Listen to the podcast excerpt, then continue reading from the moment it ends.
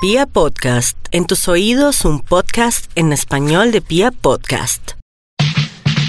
Un podcast que te dice la verdad sobre el marketing. Un podcast para ti. Marketing digital al desnudo con arroba soy Carito Ruiz. ¿Cómo mantener actualizadas y activas tus redes sociales sin morir en el intento?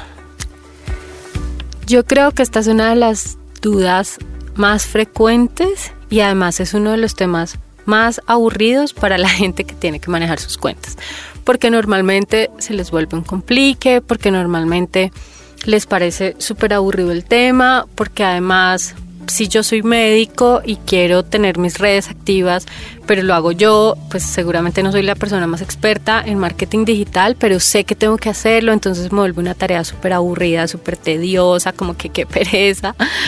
Entonces lo que les voy a enseñar hoy es cómo mantenerlas actualizadas sin importar que no seas experto en el tema para que realmente te organices, lo puedas hacer de la forma más rápida posible, pero sobre todo de la forma más efectiva posible.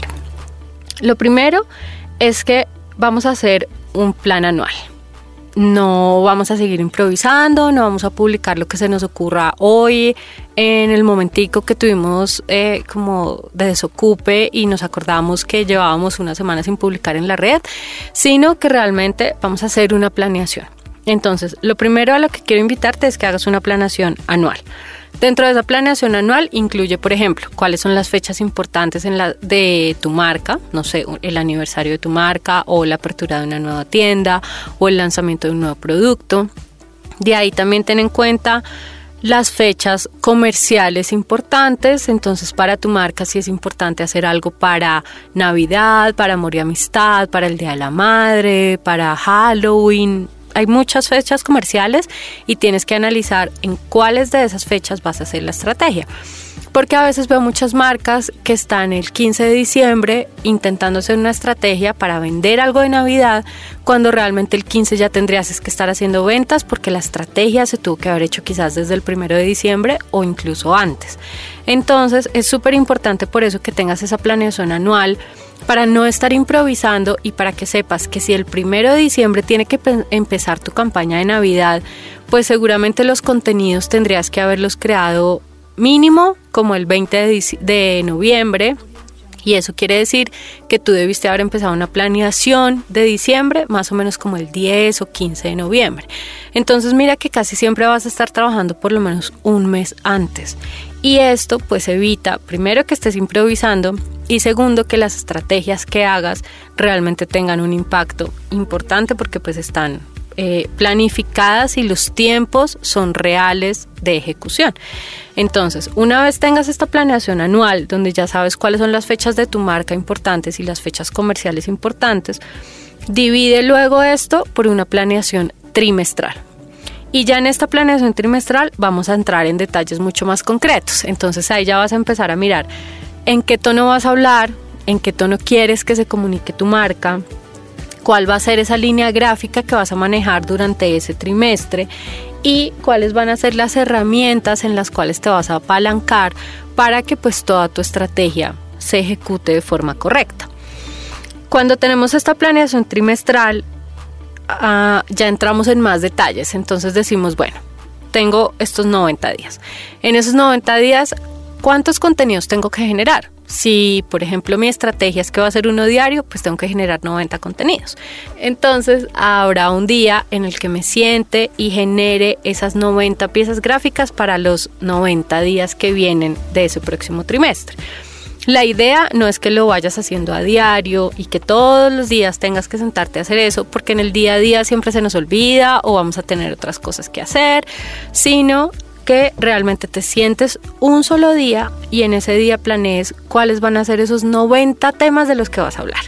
Entonces, por ejemplo, de los 90 defines que hay 10 que van a ser de promoción de un producto, otros 10 van a ser de fechas especiales, otros 10 van a ser eh, contenidos de valor para tu audiencia donde no promociones absolutamente nada, sino que los ayudes con cosas de ellos de su día a día.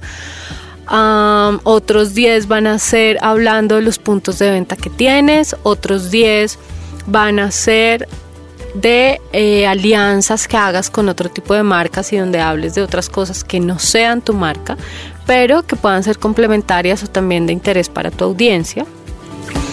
Mm, puedes hablar de noticias, por ejemplo, de interés o del sector que sean relevantes, entonces ahí son otras 10 y así vas completando las 90.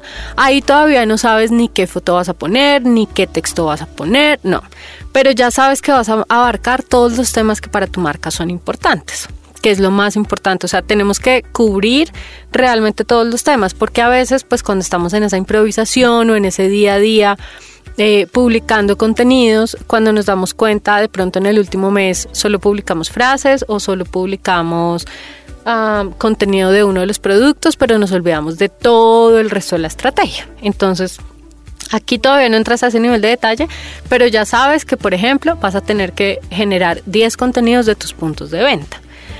Después de que ya tienes esa planeación trimestral y donde ya tienes como un bosquejo general de esos contenidos que vas a publicar, viene como la parte, el cierre con broche de oro para mantener actualizadas y activas tus redes sin morir en el intento. Y es la planeación mensual. Entonces, cuando yo ya me siento a hacer la planeación mensual, entro en todos los detalles, hasta el más mínimo detalle, ahí sí viene en cada publicación. Entonces, de los 90 contenidos que yo eh, propuse dentro de mi estrategia trimestral, voy a escoger los 30 de este mes. Escojo esos 30 y ahí sí empiezo todo el nivel de detalle. Entonces, diseño la pieza gráfica, redacto los textos para cada una de las piezas, determino si todas las piezas van a tener hashtags o solo algunas, qué hashtags van a tener o va a tener cada una de esas piezas, cuál va a ser el objetivo de cada contenido. Eso también es supremamente importante porque yo no puedo estar generando 30 contenidos y que los 30 sean de venta, porque pues mi usuario lo último que quiere es llegar a una red donde siempre se le venta yo tengo que decir, ok, estos son 30 contenidos, el primero va a ser un objetivo de fidelización, el, primer, el segundo va a cumplir con un objetivo de venta, el tercero va a cumplir con un objetivo em, como de deleitar a esos usuarios que ya nos compraron, entonces los vamos a consentir, el cuarto eh, contenido va a ser es para captar clientes nuevos, en el quinto solamente voy a buscar interacción y les voy a dar un contenido de valor